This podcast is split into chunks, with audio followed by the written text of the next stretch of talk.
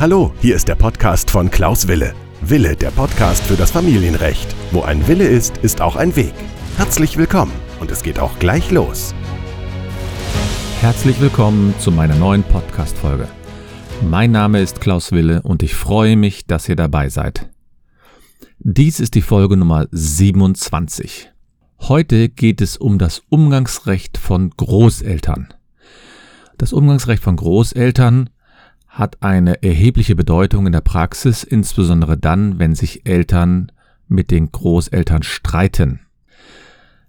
Trennungen und Scheidungen haben eine vielfältige Auswirkung auf das Familiengefüge. Das bedeutet, eine Trennung hat nicht nur Auswirkungen auf die, auf das Paar, sondern es hat auch Auswirkungen auf andere Personen, die zum weiteren Umfeld der Familie gehören.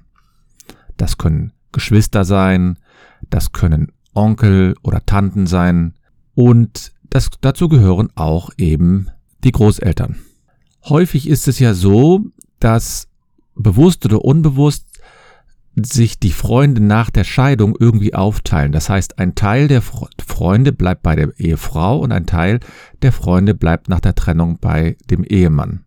Bei Großeltern ist das natürlich immer etwas schwieriger. Sie können sich natürlich schon für ihr eigenes Kind entscheiden, naja, wobei entscheiden ist da ein bisschen unglücklich formuliert. Ähm, sie unterstützen einfach das eigene Kind in der Regel. Aber auf der anderen Seite möchten sie natürlich weiterhin Kontakt zum eigenen Enkelkind oder zu den eigenen Enkelkindern haben. Und es ist ja so, zumindest ist es so die ähm, Rückmeldung, die ich bekomme, der Besuch bei den Großeltern ist für die meisten jüngeren Kinder immer noch ein Erlebnis.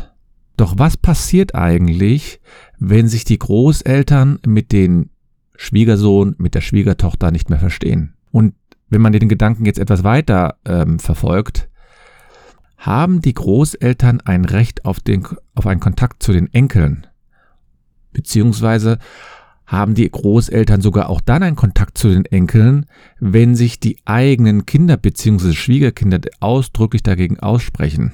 Ich möchte daher in dieser Folge erläutern, wann ein Kind mit den Großeltern Kontakt haben darf und welche rechtlichen Hürden es gibt. Zunächst, es gibt mehrere Studien zu dem Thema, wie intensiv der Kontakt zu, zwischen Großeltern und Enkelkindern sein soll, beziehungsweise wie er ist und wie sich der Kontakt auswirkt.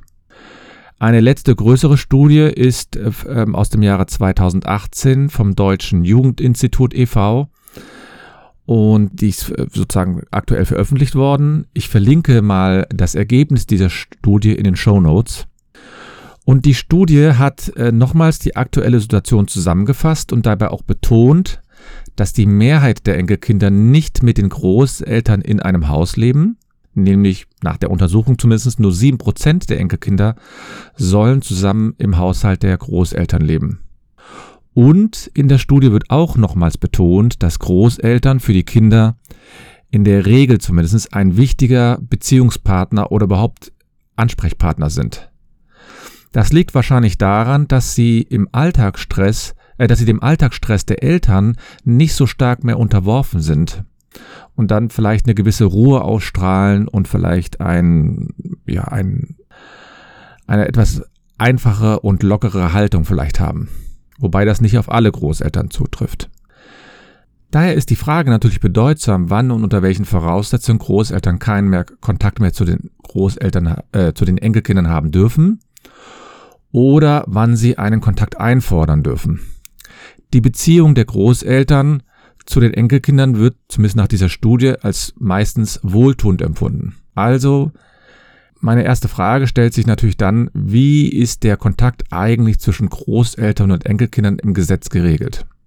Und dazu muss man wissen, da spart sich das, Gerichts, äh, das Gesetz so ein bisschen aus. Das Gesetz regelt zwar den Umgang der Großeltern, aber relativ spärlich. Es gibt eine Paragraph 1685 BGB, also das bürgerliche Gesetzbuch. Und danach haben Großeltern und unter gewissen äh, engeren Voraussetzungen auch äh, sonstige Bezugspersonen ein Umgangsrecht. Und man kann im Grunde genommen zusammenfassend sagen, dass es immer darauf ankommt, wie die Einzelumstände sind und ob der Umgang zwischen den Kindern und den, äh, den Groß, Großeltern und den Enkelkindern irgendwie sinnvoll erscheint. Die wichtigste Voraussetzung für den Umgang ist nämlich das sogenannte Kindeswohl. Und dieser abstrakte Begriff ist immer wieder von dem Gesetzgeber in Bezug auf Sorgerecht und Umgangsrecht verwandt worden. Und ähm, im Grunde genommen bestimmen die Gerichte, was darunter zu verstehen ist. Dabei geht die Rechtsprechung davon aus, dass man nicht von vornherein immer nur äh, positiv entscheiden muss, dass ein Umgang zwischen Großeltern und Enkelkindern besteht, sondern, und das auch ungeachtet dieser ähm, Studie, sondern man, man schaut immer auf den Einzelfall. Wenn aber schon vorher ein guter Kontakt zwischen dem Enkelkind und dem Großeltern bestand, dann sagt man auch in der Regel, entspricht es dem Kindeswohl, dass ein Umgang weiterhin auch nach der Trennung oder auch nach Streitigkeiten unter Umständen vollzogen wird. Ja, welche Gründe können daher gegen das Umgangsrecht der Großeltern sprechen? Da gibt es natürlich viele. Also konkret bedeutet ja die gesetzliche Regelung, dass sich das Umgangsrecht irgendwie positiv auf das Kind auswirken muss. Aus diesem Grund müssen Eltern und Großeltern zumindest miteinander auskommen können. Insbesondere ist es dann schwierig, wenn die Großeltern das Erziehungsrecht der Eltern in Frage stellen und auch nicht absehen äh, oder davon absehen können, dass man, äh, dass die Eltern eigene Entscheidungen treffen wollen. Also wenn zu befürchten ist, dass die Großeltern ständig das Erziehungsrecht der Eltern in Frage stellen, die, Erzie die Eltern als erziehungsunfähig darstellen und es darüber immer wieder Streit gibt und sich das auf die, auf die Kinder auswirkt, dann kann das unter Umständen dazu führen, dass das Umgangsrecht ausgeschlossen wird. Das hat zum Beispiel neulich das Oberlandesgericht im Jahr 2018 entschieden. Ich, äh, die Einzelheiten dieser Entscheidung kann man aus den Shownotes entnehmen. Jetzt weiß natürlich auch jeder, dass Großeltern im Grunde genommen auch wohlgemeint äh, Erziehungstipps oder ähnliches geben. Und es gibt zwar keine Verpflichtung, dass die Eltern sich damit auseinandersetzen, aber es ist natürlich manchmal ratsam, weil die natürlich mehr Lebenserfahrung haben. Und so allgemeine Diskussionen sind jetzt meines Erachtens auch nicht irgendwie schwierig, sondern da muss man einfach äh, auch damit leben, dass es da unterschiedliche Auffassungen gibt. Aber wenn jetzt die Großeltern ständig insistieren und immer wieder sagen, ich weiß es besser und du hast gar keine Ahnung und dann vielleicht sogar beim Jugendamt vorstellig werden, dann kann das Umgangsrecht unter Umständen entfallen. Denn man muss ja auch überlegen, nehmen wir mal an, die Eltern streiten sich die ganze Zeit über das Umgangsrecht und die streiten sich auch über das Erziehungsrecht und die streiten sich über Erziehungsfragen und dann und das Gericht würde jetzt hier aussprechen, dass das Umgangsrecht trotzdem durchgeführt wird. Das kann natürlich unter Umständen ein traumatisches Erlebnis sein, wenn das Kind sieht, wie uneins die Großeltern mit den Eltern sind. Und da will man das Kind dann schützen. Ob das immer im Einzelfall so richtig ist, das ist natürlich auch schwierig äh, von außen zu beurteilen, aber trotzdem ist es sozusagen eine Schutzbarriere für das Kind. Ein weiteres Beispiel. Wenn die Eltern sich jetzt zwar nicht über das Erziehungsrecht streiten, aber sie streiten sich trotzdem so stark vor dem Kind über andere Fragen, dass das dann auch Auswirkungen auf das Kind hat. So kann sogar der Umgang eingeschränkt oder vollkommen ausgeschlossen werden. Das hat zum Beispiel das, der Bundesgerichtshof jetzt erst im Jahr 2017 entschieden. Die weiteren Angaben in den Show Notes. Und das bedeutet aber andererseits nicht, dass jede Meinungsverschiedenheit zum Umgangsrechtsentzug führt. Es muss immer so ein schwerwiegender Konflikt sein, dass sich das auf das Kind unmittelbar auswirkt. Und daran sieht man natürlich, wie einzelfallbezogen das ist. Nicht jede Streitigkeit belastet ein Kind so sehr, dass man hier vom Umgangsrechtsausschluss sprechen kann. Ja, und ein letzter, eine letzte Fallgruppe würde ich jetzt nennen, das sind so diese Fälle, wo quasi die Großeltern eine Bedrohung für das Kind darstellen, ne? weil sie dort ähm, Gewalt befürchten müssen, äh, sexuellen Missbrauch. Ne? Das sind natürlich klare Fälle, in denen man natürlich den Umgangsrecht auch ausschließen muss. Es kann also da verschiedene Gründe geben. Aber wenn man jetzt mal von diesen Ausnahmefällen absieht, äh, wenn die Großeltern jetzt Umgang haben, was dürfen sie eigentlich während des Umgangs?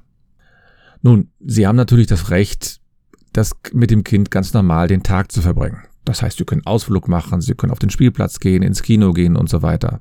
Andererseits müssen die Großeltern zumindest mal Rücksprache halten, wenn es so außergewöhnliche Ausflüge oder sogar Reisen geben äh, soll. Denn zum Beispiel für Reisen ins Ausland benötigen die Eltern die Erlaubnis für die Ausreise. Sie brauchen also eine Vollmacht.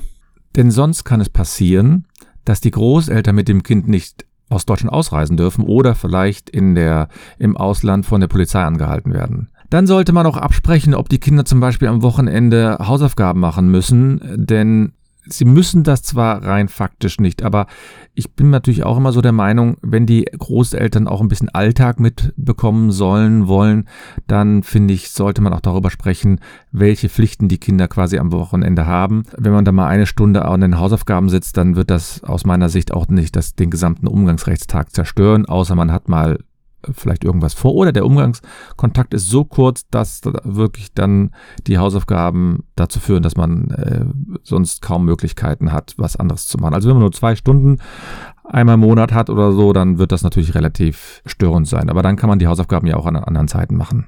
Ja, wenn jetzt die Großeltern also ein Umgangsrecht haben, dann stellt sich natürlich immer die Frage, in welchem Umfang haben die Großeltern das Umgangsrecht?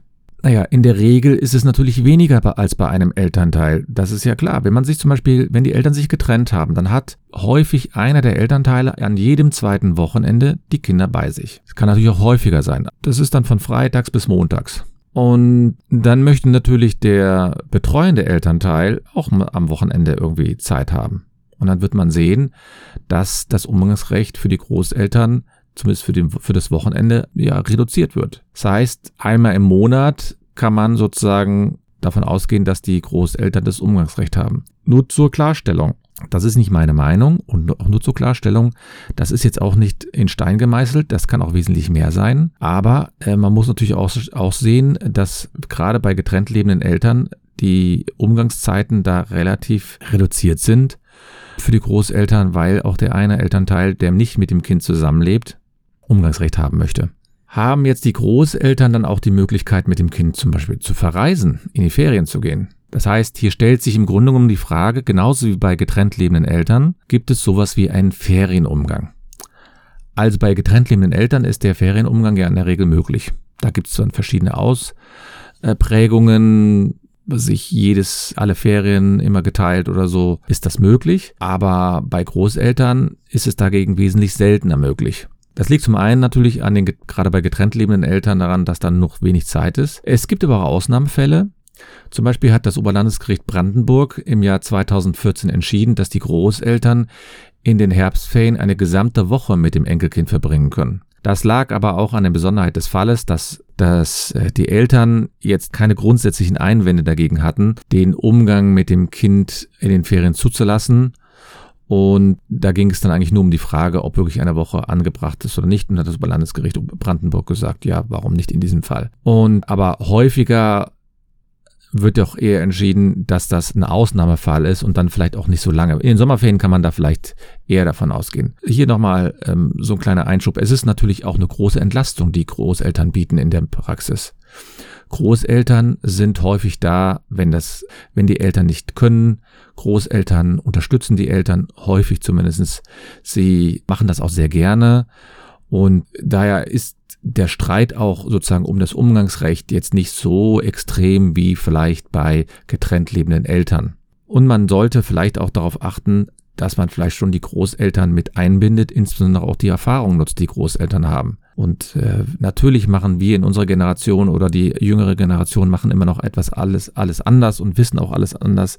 Und es gibt bestimmt auch neue Erkenntnisse, aber zumindest zuhören kann man den Großeltern schon. Man muss ja nicht alles umsetzen. Ja, was können dann Großeltern tun jetzt, um den Umgang im Grunde genommen für ihr Enkelkind zu erreichen? Nun, die einfachste Antwort ist natürlich, man sollte erstmal mit den Eltern sprechen, mit dem Eltern des Kindes. Häufig kann man darüber schon sehr viel erreichen. Und erst wenn diese Gespräche zu gar keinem Ergebnis führen, dann sollte man sich überlegen, an das Jugendamt zu wenden, an einen Rechtsanwalt, Kinderberatung, also Kinderschutzbund und versuchen, dort eine Lösung zu erarbeiten.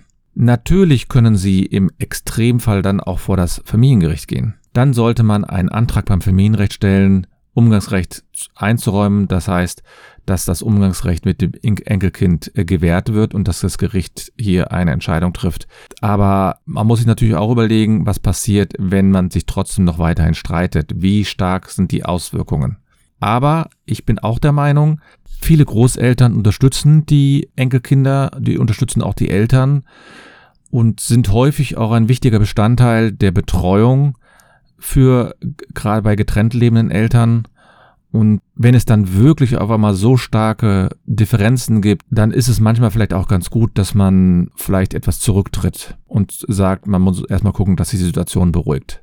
Manchmal beruhigt sie die Situation auch. Nun, das war heute die Podcast-Folge Nummer 27 äh, zum Umgangsrecht für Großeltern und hoffe, dass ihr wieder einige interessante Einblicke bekommen habt in das Familienrecht, das ja manchmal etwas, ja, nicht immer nachvollziehbar ist, weil es auch sehr einzelfallbezogen ist. Ich freue mich auf eine Rückmeldung und schaut mal bei mir bei Instagram vorbei, da werden regelmäßige Tipps veröffentlicht. Mein Name lautet dort Klaus Wille und auf meiner Homepage www.anwalt-wille.de. Und nicht vergessen, wo ein Wille ist, ist auch ein Weg.